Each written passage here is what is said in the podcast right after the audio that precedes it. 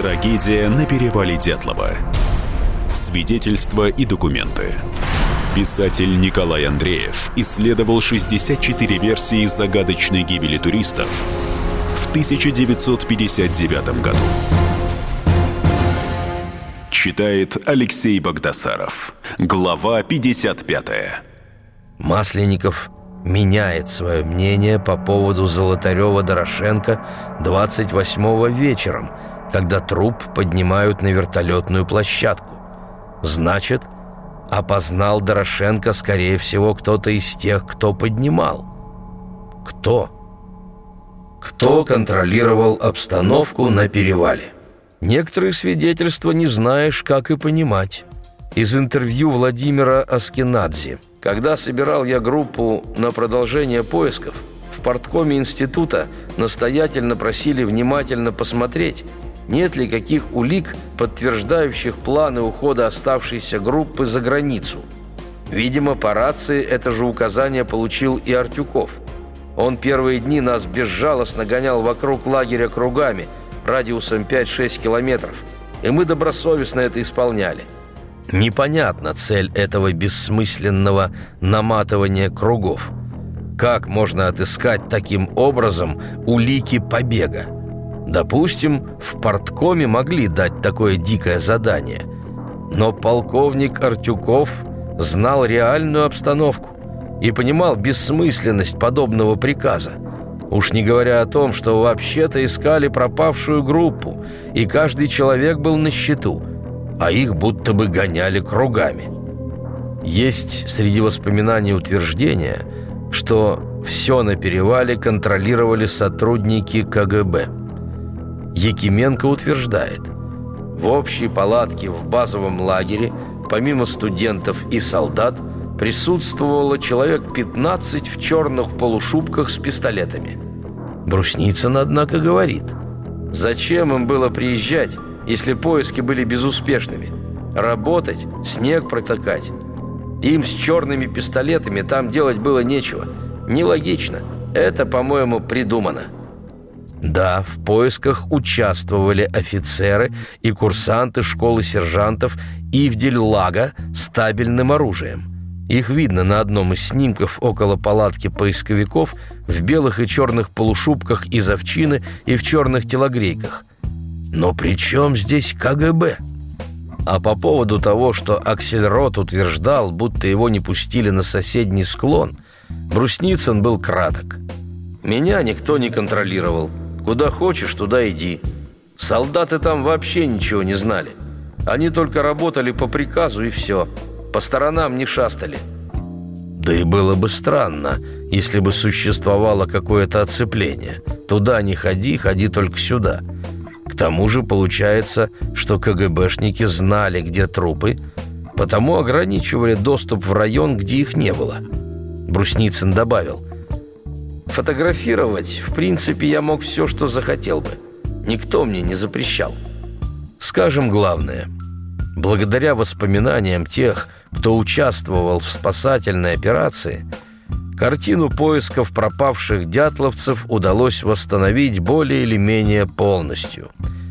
Да, в воспоминаниях встречаются неточности, противоречия, есть путаница, но все же большинству фактов можно верить. Следователь Каратаев. Владимир Иванович Каратаев при жизни был любимцем журналистов. Еще бы – он сообщал такие подробности о расследовании трагедии группы Дятлова, что волосы вставали дыбом. Вид у Каратаева представительный, говорил уверенно, веско. Впервые Каратаев появился на публике на собрании в Екатеринбурге к 50-летию трагедии. И почти сразу, как начал говорить, зал затих. Выслушали его с напряженным вниманием. Факты он сообщил – оглушительные. Утверждал, что он первый следователь, который вел уголовное дело, что он первым осматривал палатку, что партийные органы сразу указали на виновных – Манси, что правительственная комиссия по расследованию трагедии беспробудно пьянствовала в Ивделе, что именно он – Каратаев обнаружил, палатка была порезана изнутри, а не снаружи. Что когда вскрывали трупы, в морге стояло два чана со спиртом, и те, кто делал вскрытие, обмывались в спирте. Что его, Каратаева, вызывал первый секретарь обкома КПСС Кириленко и сказал, Хрущеву доложили, что туристы погибли от замерзания. Так что именно это и должно быть отражено в следствии. Каратаев отказался, и потому его отстранили от следствия. Когда Каратаев закончил выступление, раздались бурные аплодисменты. После этого журналисты встали в очередь к Каратаеву. Он давал интервью за интервью, выкладывал новые и новые подробности. Я прочел все интервью Каратаева. Многое настораживает в том, что он говорит. Он часто путается, что, кому и когда сказал, потому в его словах противоречие на противоречии. Только один пример. Вот он рассказывает. А потом поступает. Каратаева из партии исключить. А я не член партии. Вы записываете? Ничего повторять не надо. Это он о том, что будто бы поступило указание первого секретаря Свердловского обкома КПСС Кириленко гнать несговорчивого следователя из партии. А между тем все работники прокуратуры любого уровня должны были быть членами КПСС. Такой тогда был порядок. В интервью телевизионному агентству «Урала» он уже по-другому подает этот факт. К счастью, не был из партии исключен. Сопоставление текстов интервью Каратаева заставляет задуматься. А чему из сказанного им можно верить? Первое и главное. Непонятно, в какой должности Каратаев был в феврале 1959 года. Он называет себя то следователем, то молодым специалистом, то стажером Свердловской прокуратуры, направленным в Ивдель на работу. В Ивдельской прокуратуре – Каратаев точно не числился. Я ознакомился со штатным расписанием. Человека с его фамилией в списке городской прокуратуры на тот момент не было. Но есть ответ Свердловской областной прокуратуры на запрос Кунцевича по поводу Каратаева. На ваш запрос сообщаю – что по данным архивного личного дела Каратаев Владимир Иванович 24.05.1936 года рождения работал в органах прокуратуры Свердловской области в период с 12.08.1958 по 02.04.1999, последовательно занимая должности следователя прокуратуры города Ивделя, помощника прокурора Октябрьского района города Свердловска с исполнением обязанностей следователя. Да, этот документ свидетельствует, что Каратаев работал в прокуратуре Ивделя. Но когда конкретно? Когда читаешь интервью Каратаева – Возникает ощущение, что он вещает о каком-то параллельном расследовании, известном тем, кто участвовал в поисковой операции. Он не упоминает о поисковиках, с которыми неизбежно должен был контактировать. Следователь Иванов перечисляет многих, с кем взаимодействовал во время следствия. Каратаев не называет ни одной фамилии. Никто из поисковиков не помнит, чтобы Каратаев прилетал на перевал. Современные исследователи в расспросах ветеранов почти обязательно переводят разговор на Каратаева. Вот и Брусницына об этом спросили. «Подождите, в то время Иванов был или Каратаев?» Но он удивился. «Каратаева я не знаю. Мы работали все время с Ивановым. Иванов все время присутствовал в нашем базовом лагере – Иванов принимал участие во всех поисковых работах. Журналист Геннадий Григорьев был в Ивделе и на перевале с первого дня, как начались поиски пропавших туристов. Он вел записи. Упоминает множество фамилий, в том числе прокурора Ивделя Тимпалова, следователя Иванова, а вот фамилии Каратаева в его блокнотах нет. Еще факт – подтверждающий, что Каратаев не имел никакого отношения к следствию. Прокурор областной прокуратуры допрашивал Тимпалова, прокурора Ивдельского района. Так положено. Допросить и прокурорских работников, которые открывали следствие. Они проходят по делу как свидетели. Если бы Каратаев участвовал в следственных действиях первых дней, то Иванов и его допросил бы. К тому же допрос свидетелей начался 5 марта. То есть как же могли его отстранить от дела, если еще и следствие, по сути, только началось? Когда родственники пропавших туристов подняли шум, то, естественно, подключились партийные органы. Портком УПИ, Свердловский горком – Свердловский обком КПСС. Из обкома позвонили в горком первому секретарю Проданову. Он вызвал прокурора Тимпалова. Ну а что дальше происходило, тот изложил следователю Иванову. И в эту схему никак не вписывается Каратаев. Продолжение через несколько минут. Трагедия на перевале Дятлова. Свидетельства и документы. Писатель Николай Андреев исследовал 64 версии загадочной гибели туристов в 1959 году. Лучше и сто раз услышать, и сто раз увидеть. Наш эфир на YouTube-канале «Радио Комсомольская правда». Для всех, кто любит по-разному. И ушами, и глазами. Трагедия на перевале Дятлова. Свидетельства и документы. Писатель Николай Андреев исследовал 64 версии загадочной гибели туристов в 1959 году. Читает Алексей Богдасаров. Глава 56. В ответе областной прокуратуры – сообщается, что Каратаев работает в органах прокуратуры с 12 августа 1958 года. То есть он мог принимать участие в следствии. Но как он мог работать, если в штатном расписании его фамилии нет? Да даже если и был, то вряд ли человеку, который в прокуратуре меньше полугода, поручили вести расследование об убийстве.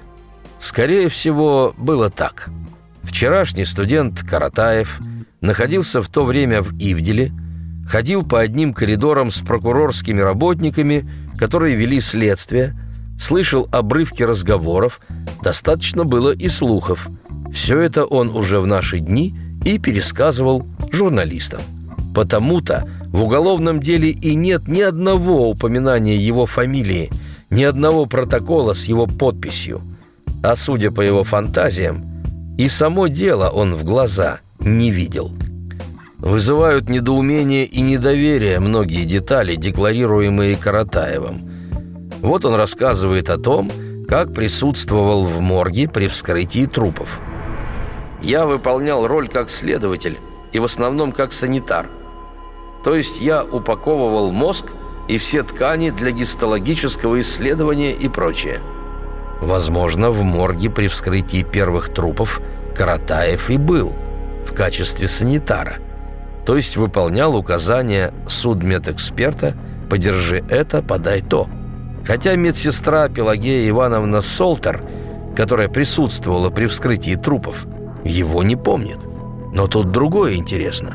Можно ли предположить, чтобы следователя, каким себя позиционирует Каратаев – заставили исполнять функции санитара? Вряд ли. Обычно на эту роль звали сторожа или истопника. А тут попался на глаза болтающийся без дела бывший студент, привлекли его к вскрытию. Далее Каратаев делится воспоминанием. Там стояли две бочки со спиртом. После каждой экзекуции, так сказать, мы голые опускались в бочки со спиртом. Наводило на мысль, что ж такое – Никто ничего не говорит. А в другом интервью он утверждает, что окунались в чан со спиртом. В еще одном интервью просто обтирались спиртом. То есть Каратаев никак не мог определиться, в чем же был спирт. То он у него налит в чан, то в бочку, то в две бочки. Но не суть важно, в какой емкости был спирт. Главное, а зачем вообще купаться в нем? Если прозектор или судебно-медицинский эксперт после каждого вскрытия мылся бы в спирте, то последнего не напасешься. Да и какой смысл в таком купании? Каратаев намекает, что тем самым смывали радиацию. Но это тоже за гранью здравого смысла. Радиоактивную пыль смывают обыкновенной водой. К тому же одежду с радиоактивными элементами обнаружили на последних четырех трупах, на вскрытии которых Каратаев не присутствовал. Возможно, бочка со спиртом действительно стояла в морге – Традиционный консервант для бальзамирования трупа – раствор формалина, этиловый спирт, карболовая кислота. Пол-литра смеси заливается в грудную полость, 2 литра в брюшную полость и 2 литра по венам. В среднем на труп 5-6 литров, плюс обмывание тела. Каратаев, возможно, впервые попал в морг. Спросил, а спирт для чего? А те, кто имеют дело с трупами – Обычно скорые на юмор люди могли с серьезной миной на лице бросить, а после вскрытия купаемся в нем. Молодой юрист простодушно и поверил. В задумчивость впадаешь от слов Каратаева. Работники КГБ охраняли морг, никого не пускали. Комитетчики все окружили. Молчаливые люди с поднятыми воротниками шинелей оцепили морг. «Отцепили. Это звучит. Но кто в Ивделе мог ломиться в печальное заведение, где покоятся трупы? Однокурсники погибших понаехали из Свердловска посмотреть, как судмедэксперт возрожденный вскрывает трупы? Или толпа родителей? Вообще не нахожу подходящих лиц, которые были бы страшно озабочены. А что там происходит в скорбной тиши морга? Отцеплять его не было никакого смысла.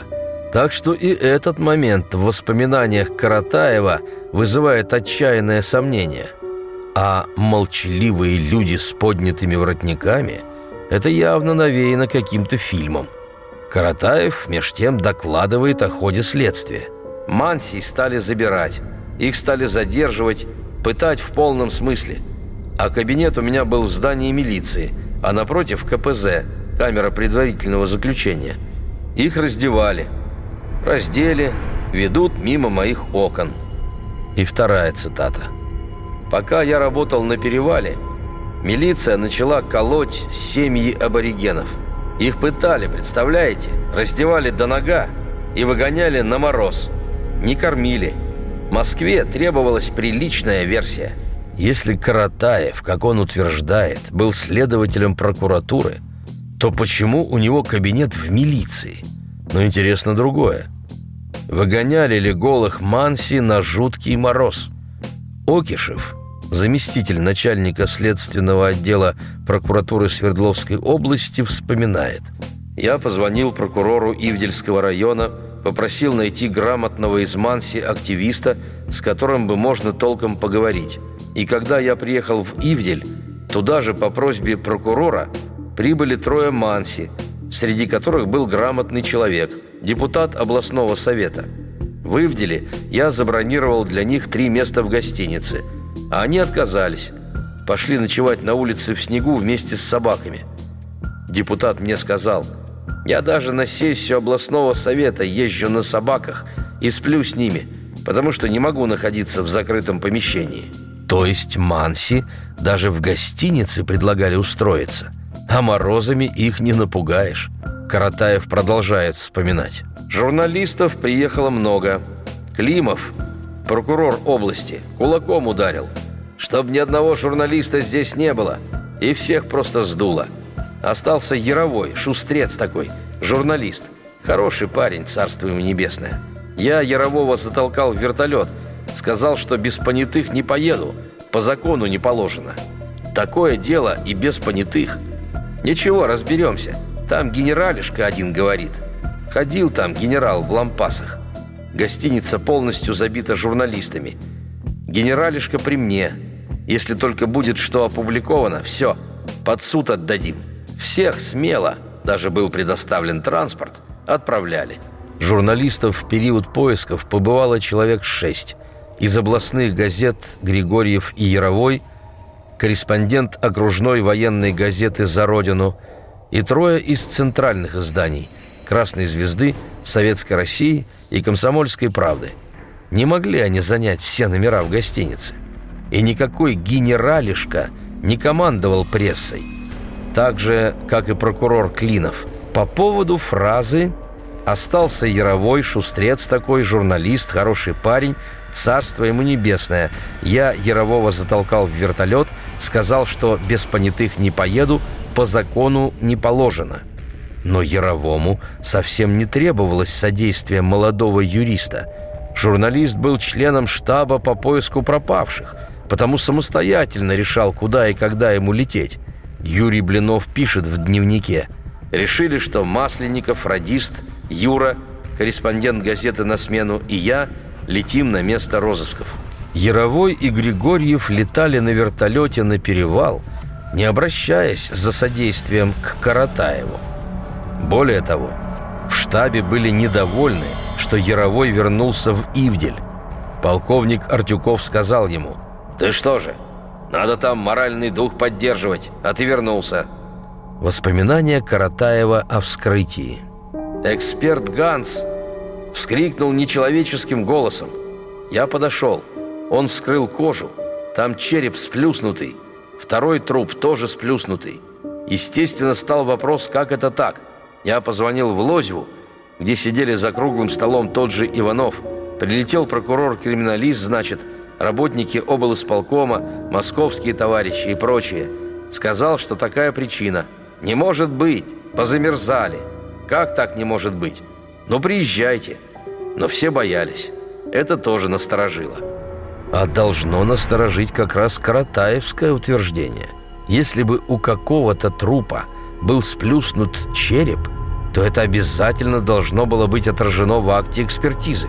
Ну, допустим, эксперты Возрожденный и Ганс попытались бы утаить такую вопиющую деталь. Но ведь родственники обязательно бы заметили сплюснутость черепов. Каратаев же говорит о вскрытии первых пяти трупов. Да и к тому же, самое нелепое при этом – эксперт заметил, что череп сплюснут только после того, как вскрыл кожу. И в какую лозьву Каратаев звонил? Лозьва – это речка, на берегу которой стояла палатка поисковиков – Покупайте книгу Николая Андреева «Тайна перевала Дятлова» во всех книжных магазинах страны. Или закажите на сайте shop.kp.ru Трагедия на перевале Дятлова. Свидетельства и документы. Писатель Николай Андреев исследовал 64 версии загадочной гибели туристов в 1959 году.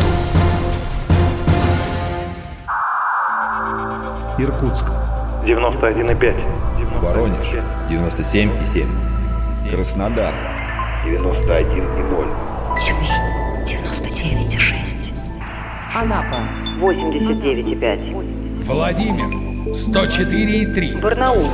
106,8. Екатеринбург. 92,3. Санкт-Петербург. 92,0. Москва. 97,2. 97,2. Радио «Комсомольская правда». «Комсомольская правда». Слушает вся страна. Слушает вся страна.